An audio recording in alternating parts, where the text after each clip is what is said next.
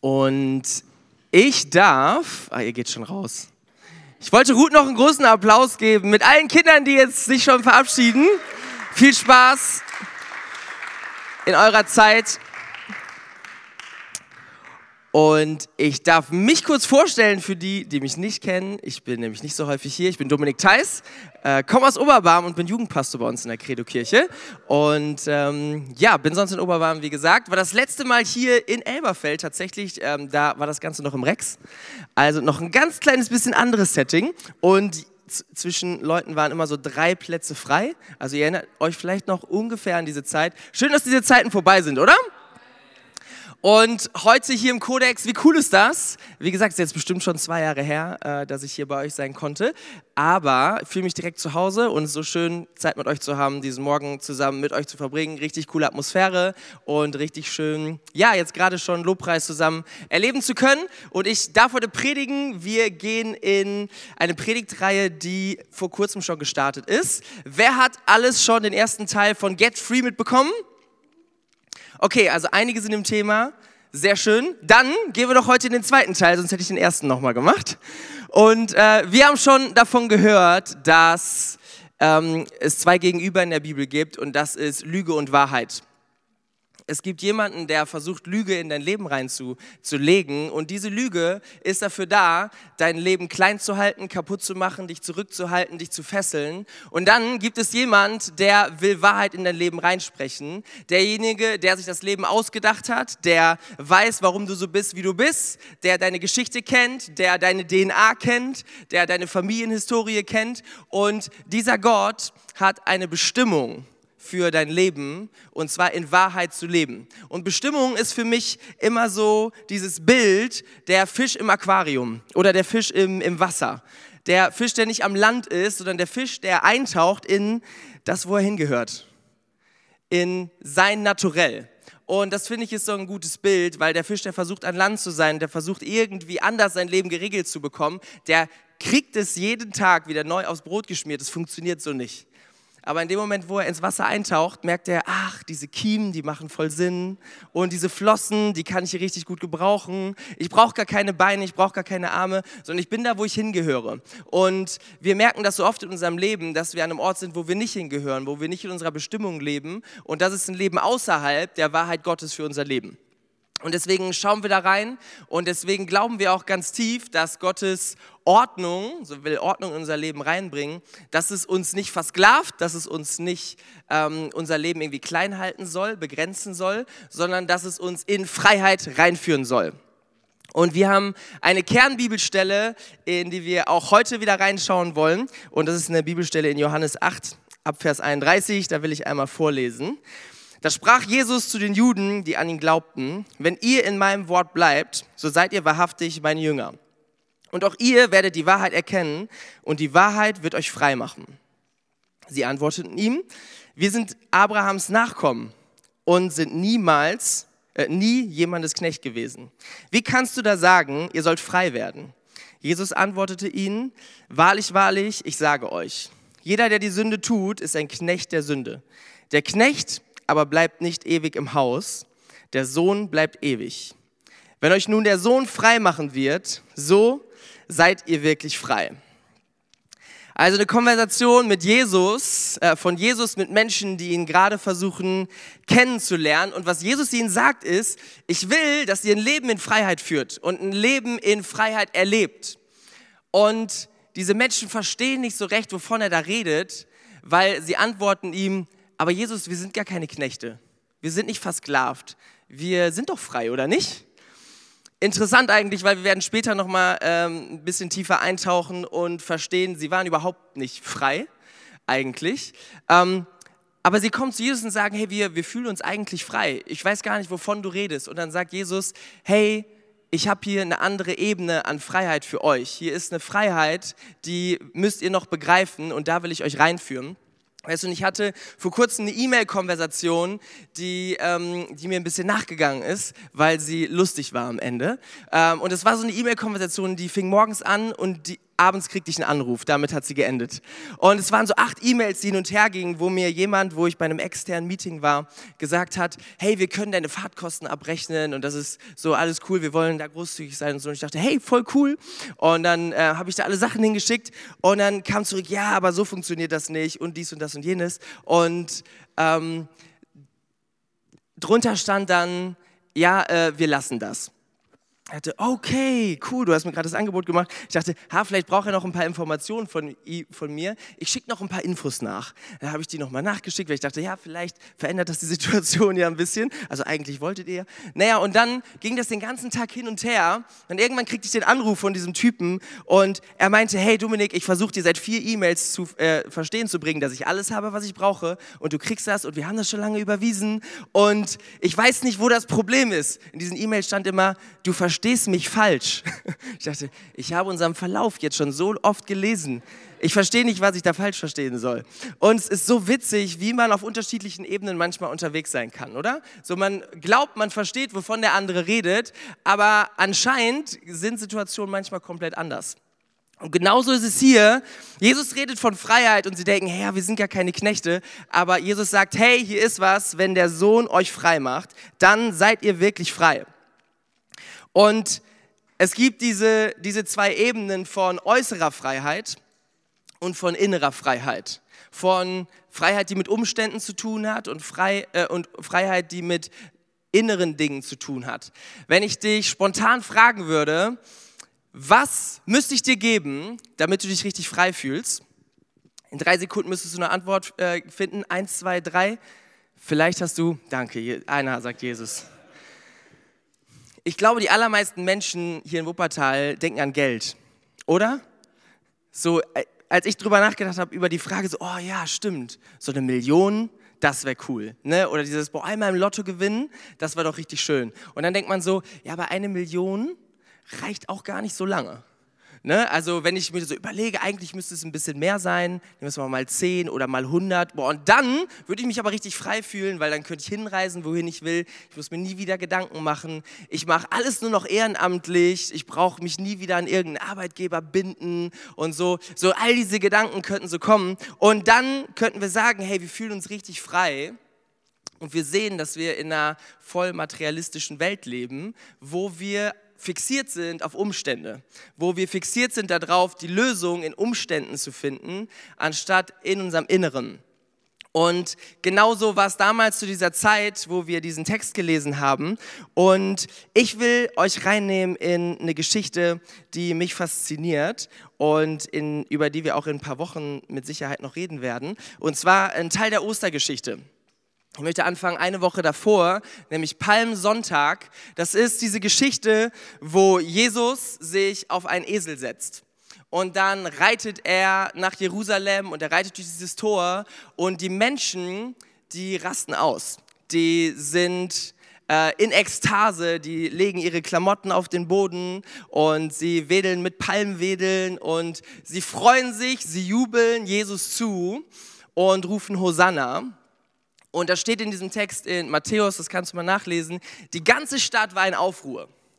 Und die ganze Stadt hieß damals, es war Passafest, die Stadt war richtig voll. Also es war nicht nur eine der größten Städte in der ganzen Umgebung, eine richtige Metropole, sondern die Stadt war auch noch brechend voll. Richtig viele ähm, Besucher waren da, die sich schon vorbereitet haben auf dieses Fest.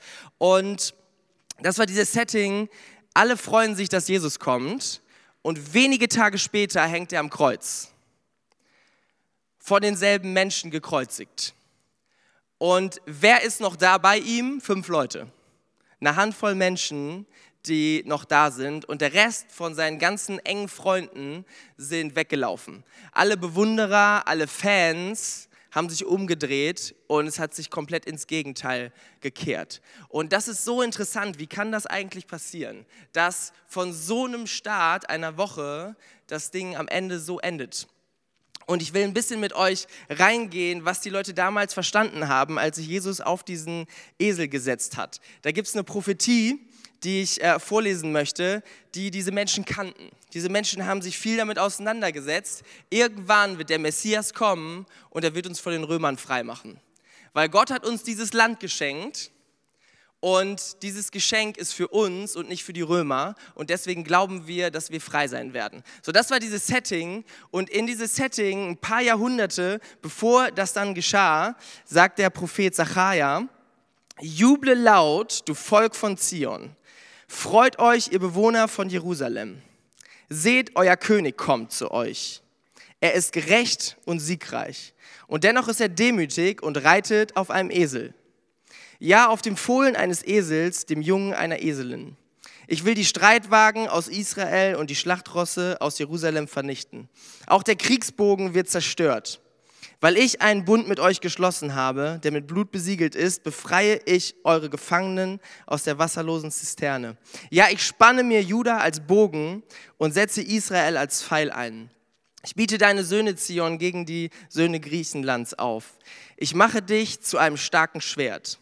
Der Herr selbst wird über ihnen erscheinen. Ein Pfeil wird herausschnellen wie ein Blitz und so weiter und so weiter und so weiter. Und das ist das Setting, was die Leute damals verstanden haben.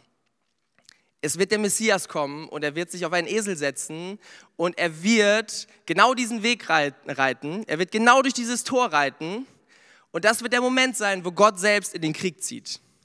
Das wird der Moment sein, wo Gott selbst in den Kampf zieht, wo Gott endlich sein Volk frei machen wird. Das haben sie damals verstanden. Und deswegen waren sie auch so in Aufruhr, weil sie Jahrhunderte gewartet haben. Und in der Bibel, in den Evangelien siehst du die ganze Zeit diese Frage, wer ist denn dieser Jesus? Ganz oft, ja, wer ist das denn? Jesus stellt auch manchmal die Frage, ja, was glaubt ihr eigentlich, wer ich bin?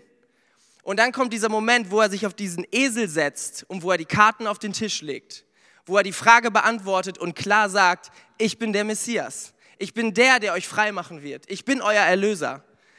Alles hat auf mich hingedeutet und jetzt ist Jesus Gott auf dieser Welt und er wird uns in Freiheit führen. Genau das ist das Setting, was sie damals verstanden haben. Und deswegen können wir auch verstehen, warum die Menschen damals Gänsehaut hatten warum sie dachten, hey, krass, dass wir das miterleben dürfen. Jetzt ist der Moment, weißt du, und die, die Szene war damals so, es war Passafest, die Stadt war brechend voll und die Römer, das äh, kann man heute immer noch sagen, weil es festgehalten wurde, hatten genau eine Kohorte Soldaten dort. Das waren 600 Mann und weißt du, diese Stadt, da waren deutlich mehr als 600 Leute. Ja, die waren nicht kampferprobt, aber die hätten das gepackt. Die hätten das gepackt, diese 600 Römer zu vertreiben. Und die Stadt war auch ready. Die Leute, die haben nur darauf gewartet, sie haben, sie haben sich schon gefragt, wird Jesus das jetzt tun? Und dann setzt sich Jesus auf den Esel und ihnen war so klar, wir werden kämpfen. Die nächsten Tage, wir werden kämpfen. Hier ist eine Revolution. Sie wussten schon ganz genau, wo sie hingehen werden. Und dann setzt sich Jesus in den Tempel und er fängt an zu lernen. Und alle denken, okay, vielleicht das ist so die Ruhe vorm Sturm. Am nächsten Tag setzt sich Jesus wieder in den Tempel und er fängt an zu lernen. Und so langsam werden die Leute ein bisschen skeptisch, weil sie denken, du hast uns gerade so deutlich gemacht, du bist der Messias. Jetzt tu auch das, was du tun willst. Wir sind bereit, wir folgen dir, wir sind am Start. Und Tag für Tag vergeht und es passiert nicht das, was sie erwartet haben. Und damals gab es ein Gesetz, derjenige, der behauptet, Messias zu sein, es aber offensichtlich nicht ist, muss getötet werden. So, und dieser Gedanke steckt in dieser Woche mit drin. Menschen, die ihm zugejubelt haben, haben nicht verstanden, was er eigentlich tat. Sie haben eine äußere Freiheit gesucht. Sie haben erwartet, dass Gott selbst in den Krieg zieht und sie frei macht von den Römern. Was sie nicht verstanden haben, ist, dass Jesus sich tatsächlich auf diesen Esel gesetzt hat, um in den Krieg zu ziehen dass er tatsächlich sich auf diesen Esel gesetzt hat, um zu kämpfen für sein Volk. Tatsächlich eine ultimative Freiheit zu geben für Menschen. Aber das haben sie nicht verstanden. Sie haben nicht verstanden, dass der größte Sieg von Jesus am Kreuz passiert ist. Dass er die Sünde dieser Welt besiegt hat. Und dass das so viel mehr zählt. Und ich kann mich so reinversetzen. Es ist so krass wenn du mich fragen würdest, hey, wo kannst du mir, wo, wo kann Gott dir mehr Freiheit schenken? Ich habe so viele äußere Umstände, die ich sofort sagen könnte. Und du vielleicht auch, denk mal drüber nach. Ähm, so schnell sind wir bei Sachen, ja, mehr Geld, ähm, ein anderer Job, anderer Chef, ähm, andere Familie, keine Ahnung, was dir alles einfällt, mehr Freunde, ein Partner oder kein Partner oder was auch immer. So ganz viele Umstände kommen dir plötzlich in den Kopf und du denkst, das wird mich frei machen.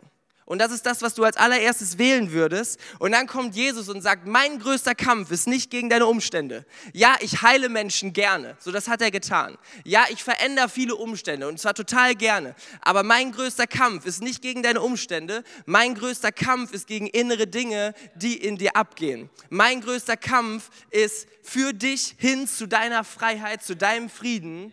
Dein größter Kampf in deinem Inneren ist, Gnade zuzulassen ist glauben zu können, dass diese Gnade wirklich gilt, obwohl wir es nicht verdient haben. Und wieder zu ihm zu kommen und zu sagen, okay, heute ist ein neuer Tag und das schon zum 400. Mal, Gott. Danke, dass du mir wieder vergibst. Danke, dass du wieder für mich da bist. Und danke, dass du mir Frieden schenkst, obwohl um mich herum gerade überhaupt gar kein Frieden da ist. Gottes größter Kampf ist nicht gegen deine Umstände, sondern Gottes größter Kampf ist in deinem Inneren. Das ist das, was er tun will und das ist das, was er, was er hier so eindeutig zeigt. Weißt du, und dann finden wir in der Bibel so großartige Vorbilder wie Paulus, die das so krass verinnerlichen. Da gibt es so diese Geschichte, wo Paulus in Apostelgeschichte 16 ähm, ab Vers 23 da sitzt im Gefängnis. Er ist gerade gefangen genommen worden und der Rest des Textes beschreibt uns ganz gut die Situation. Nachdem sie, äh, nachdem sie ihnen viele Schläge gegeben hatten, warfen sie, äh, warfen sie sie ins Gefängnis und geboten dem Kerkermeister, sie sicher zu verwahren. Dieser warf sie auf solchen Befehl hin ins innere Gefängnis, schloss ihre Füße in den Stock. Um Mitternacht aber betete, beteten Paulus und Silas und lobten Gott mit Gesang. Und die Gefangenen hörten ihnen zu. Da entstand plötzlich ein großes Erdbeben, sodass die Grundfesten des Gefängnisses erschüttert wurden. Und sogleich öffneten sich alle Türen und die Fessel, Fesseln aller wurden gelöst. Ah, ich kann mich so schlecht reinversetzen, wie krass das sein muss, in diesem Gefängnis zu sitzen. Paulus war jemand, der Menschen verfolgt hat für ihren Glauben. Paulus kannte das sehr gut, dass Menschen gefangen und gefoltert wurden und danach getötet wurden. Das war mal Paulus Job. Okay, er hat Menschen für ihren Glauben getötet. Und jetzt sitzt er selber auf der anderen Seite im Gefängnis mit einem neuen Leben, mit einem neuen Auftrag aber er sitzt im Gefängnis und ist gefesselt und er hat keine Ahnung, wie es weitergeht. Ja, und er wurde geschlagen, das heißt, er wurde richtig gequält. Das ist nicht nur, ja, mal nett über die Schulter gestreichelt, sondern er hat richtig gelitten. Das äh, Gefängnis war damals kein nettes Gefängnis. Sie waren im inneren Gefängnis. Sie waren in, äh, in so einen Holzbalken eingeschlossen. Und wie krass, dass in dieser Situation, wo die Umstände so krass sind, er die Freiheit hat, die innere Freiheit hat, an Gott zu denken. Die innere Freiheit hat, nicht an sich zu denken, an sein Leid, sondern Gott zu loben. Wie bemerkenswert ist das? Ich meine, wir haben diese Geschichte, wenn du lange in Kirche dabei bist, wahrscheinlich schon häufig ähm, gehört. Und man hat das so ein bisschen ja, abgenickt und denkt, ja, das war halt so, Paulus war gut drauf. Aber es ist doch ein Zeichen genau für das, wofür Jesus gekämpft hat. Dass es anscheinend eine innere Freiheit geben kann, eine innere Freiheit gibt, die so viel stärker ist als unsere Umstände. Ähm, und dass Gott uns vielleicht nicht verspricht, es wird in euren Umständen immer alles gut sein, sondern du wirst auch durch schwierige Zeiten durchgehen in deinem Leben. Aber ich habe was Besseres für dich wie Jesus damals sich auf diesen Esel gesetzt hat und gesagt hat, ja, wir könnten jetzt die Römer vertreiben, aber ich habe was noch Besseres. Wir gehen mal noch in, in einen anderen Text, den Paulus dann selber geschrieben hat, und zwar Philippa 4, Vers 11. Da schreibt, ähm, schreibt Paulus, der wieder im Gefängnis sitzt, selbe Situation, interessanterweise. Nicht wegen meines Mangels sage ich das. Ich habe nämlich gelernt, mit der Lage zufrieden zu sein, in der ich mich befinde. Denn ich verstehe mich auf, aufs Armsein. Ich verstehe mich aber auch aufs Reichsein. Ich bin mit allem und jedem vertraut, sowohl satt zu sein als auch zu hungern, sowohl Überfluss zu haben als auch Mangel zu leiden. Ich vermag alles durch den, der mich stark macht, Christus. Er sagt, hey, ich bin zufrieden und ich habe gelernt, mit meinen äußeren Umständen klarzukommen.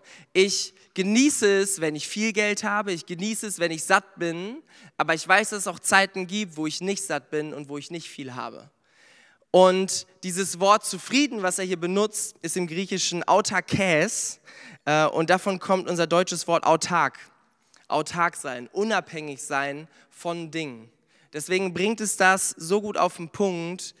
Paulus ist unabhängig von diesen Umständen. Natürlich hat ihn das irgendwie mitgenommen. Natürlich gab es auch Momente, wo er gezweifelt hat. Natürlich ähm, war er nicht immer happy, aber er hat gesucht nach einem inneren Frieden, den Gott ihm schenken wollte. Und ich will mit euch ja einfach praktisch werden und will jetzt gleich mit euch zusammen in den Lobpreis gehen und dich fragen, wo stehst du heute Morgen und wo bist du sehr fixiert gerade auf Umstände, auf Dinge, die um dich herum passieren. Und die zermürben dich vielleicht, die, ähm, die gehen dir Tag für Tag nach und die lassen dich nicht los. Und du hast so einen Wunsch, dass sich Dinge verändern im Äußeren. Und weißt du, vielleicht will Gott das auch sogar verändern, aber ich glaube, dass Gott heute auch sagt, ich habe was Besseres für dich. Ich habe eine größere Freiheit für dich. Und dann wirst du die Umstände noch viel, viel mehr genießen. Dann wird dein Leben noch viel mehr zur Blüte kommen. Warum? Weil du im Kern etwas verstanden hast, was ewig bleibt. Den, der den Jesus frei macht, der ist wirklich frei. Was heißt wirklich frei zu sein? Heißt, egal was kommt egal was kommt, zu wissen, mein Gott schenkt mir Hoffnung, mein Gott schenkt mir Liebe, mein Gott schenkt mir Gnade und all das, was er mir gegeben hat, es wird nicht vergehen. Dieser Gott meint es ernst mit mir, das hat er bewiesen, weil er für mich gestorben und auferstanden ist. Und deswegen wird er diesen Weg auch mit mir zu Ende gehen. Ich will dich mal einladen, aufzustehen, da wo du jetzt gerade bist.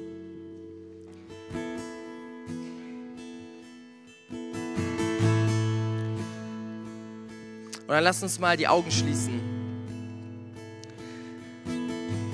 Und hey, wenn du dich darin wiederfindest und wenn du heute sagst, ich schaue gerade so sehr auf meine Umstände und ich suche so sehr danach, dass sich Dinge in meinem Leben verändern. Und ich habe vergessen, auf mein Inneres zu achten. Ich habe vergessen, dass Gott so viel mehr für mich hat.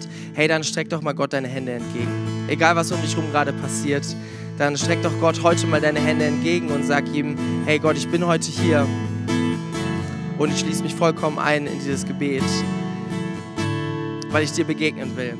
Weil ich mehr möchte, als dass du meine Umstände ein bisschen besser machst, ein bisschen netter machst, sondern ich möchte, dass du mir in meinem Herzen begegnest. Ich möchte selber anfangen zu kämpfen, dass ich genau dahin komme.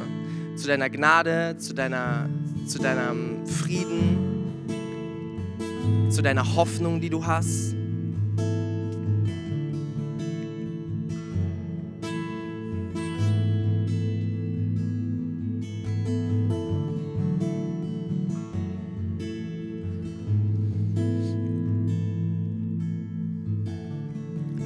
Ich habe das Gefühl, dass Gott heute zu Leuten sagt, hey, es ist Zeit, dass du was loslässt. Das, was du die ganze Zeit versuchst festzuhalten, das ist etwas, was eigentlich dich festhält. Und ich sage nicht, dass ich es dir nicht schenken will, aber in dem Moment, wo du es loslässt, bist du erst bereit, dafür es auch zu bekommen.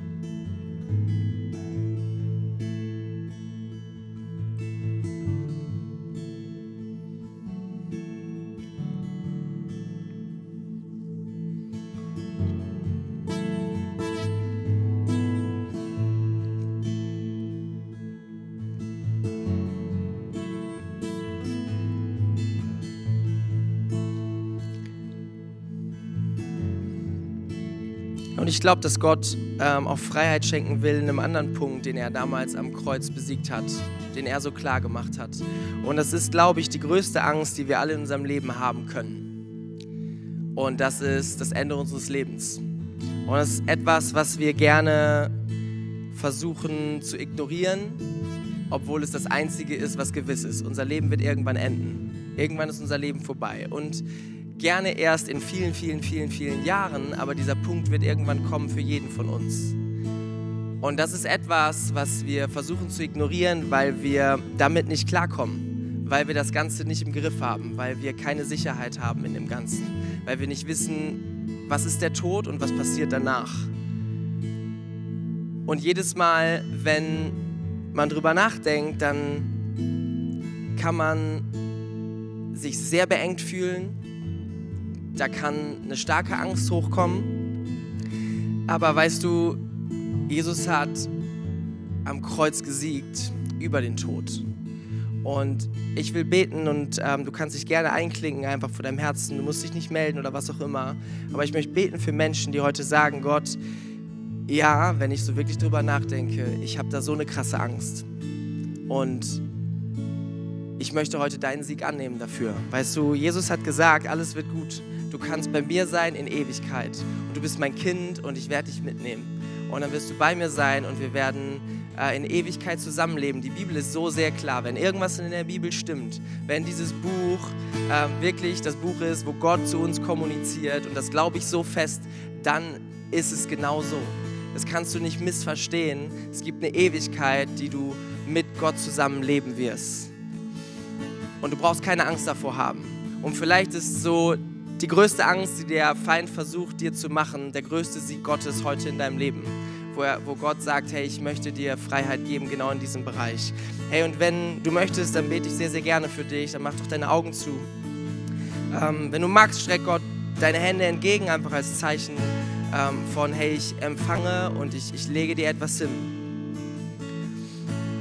Gott, und du siehst, wie, wie sehr uns dieses Thema Tod ähm, immer wieder verfolgt und überfordert, weil wir Menschen damit nicht klarkommen, weil wir Menschen das Ganze nicht kontrollieren können, weil auch niemand wirklich davon berichten kann, wie es ist zu sterben.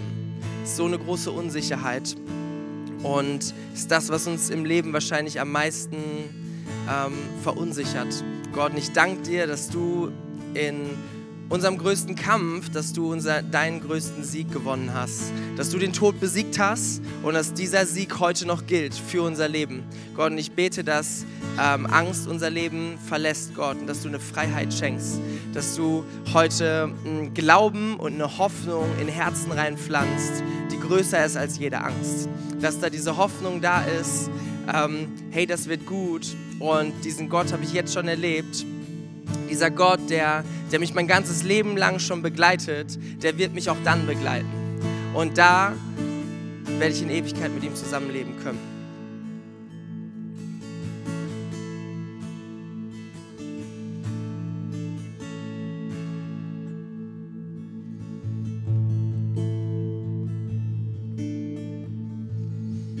Und da möchte ich beten für Menschen, die sagen, hey, ich bin, mein Leben ist eigentlich getrennt von Gott. Und vielleicht bist du ganz frisch mit dabei, vielleicht bist du das erste in der Kirche, ähm, vielleicht aber auch schon das tausendste Mal und fühlst dich aber trotzdem distanziert, weil du an deine letzte Woche denkst, weil du daran denkst, wie oft du es schon verhauen hast und wie oft du schon Gott Versprechungen gemacht hast und dann hat es doch irgendwie nicht geklappt. Und wie oft du schon versucht hast, ihn ganz viel in deinen Alltag mit einzubauen und irgendwie hat es doch wieder nicht geklappt. Weißt du, und das, was Jesus am Kreuz besiegt hat, ist Sünde. Ist das, was dich von Gott trennt. Und das hast du nicht verdient, aber er hat es für dich bezahlt. Einfach so, ist einfach sein Geschenk an dich. Und Vielleicht brauchst du heute Gnade von ihm. Dann möchte ich dich einladen, mit uns ein Gebet zu beten. Ähm, und vor allem ist dieses Gebet auch für, für Menschen, die sagen, ich möchte, ich habe das noch nie entschieden oder ich hab, bin ganz woanders in meinem Leben, auch wenn ich es mal entschieden habe. Ich ähm, möchte, dass Jesus der Herr meines Lebens wird. Dann haben wir ein Gebet vorbereitet, was wir jede Woche zusammen beten. Und dieses Gebet drückt aus, dass wir ihm alles geben, was uns abhält von ihm. Und er vergibt uns unsere Sünde. Wir können Ewigkeit mit ihm leben. Und er ist jetzt der Herr unseres Lebens. Er darf uns führen. Wir geben unser Leben aus unserer Hand in seine Hand. Und wenn du das mitentscheiden willst, dann während alle die Augen nochmal zu haben, möchte ich einfach mal fragen, hey, wer will dieses Gebet heute ganz besonders mit uns sprechen? Wer ist heute hier und sagt, ähm, ja, es ist mein Moment, wo ich Gott Sünde bekennen will, wo ich ihm etwas vor ihn legen möchte, was mich jetzt gerade trennt von ihm. Dann gib doch Gott jetzt nochmal ähm, ein Handzeichen und auch mir, damit ich weiß, mit wem wir jetzt gleich zusammen dieses Gebet beten werden.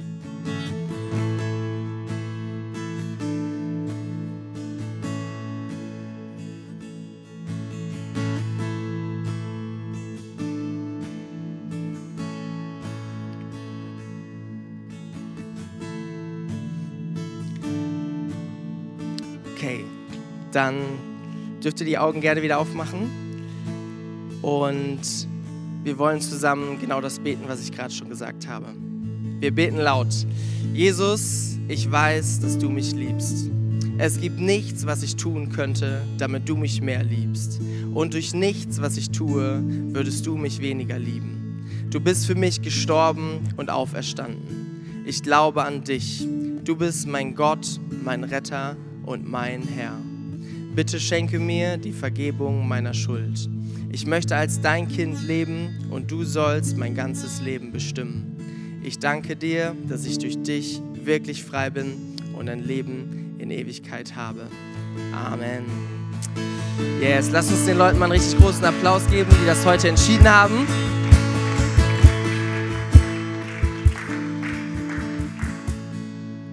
Und auf dieses Gebet darfst du dich berufen. Wenn du dieses Gebet gerade mitgebetet hast, zum ersten Mal oder zum wiederholten Male, äh, dann darfst du dich darauf berufen. Gott vergisst nicht, was du gebetet hast. Wenn du ihm dein Leben gegeben hast, dann hat er es auch in der Hand. Okay? Und dann darfst du dich auch in ein, zwei Monaten noch daran erinnern, ja, ich habe Gott doch mein Leben gegeben ähm, und er hat es auch nicht losgelassen. Und an diesen Tag darfst du dich erinnern, an dieses Gebet darfst du dich erinnern. Das ist ein richtig krasser Zuspruch. Und dieses Gebet heißt gleichzeitig, es trennt dich nichts von Gott. Du darfst mit ihm zusammenleben. Gott ist jetzt bei dir, Gott ist in dir und Gott fährt auch mit dir nach Hause. Und er lebt auch da noch in dir. Dafür musst du nicht in die Kirche kommen. Komm in die Kirche. Kirche ist so gut. Aber Gott geht mit dir auch in deinen Alltag. Gott ist auch morgen noch da. Yes. Okay, lass uns einsteigen in Lobpreis. Und das, was du gerade auf dem Herzen hast, ähm, was du Gott sagen willst, sag ihm das. Und vielleicht waren gerade Themen dabei, die dich berührt haben, dann red jetzt mit Gott genau darüber.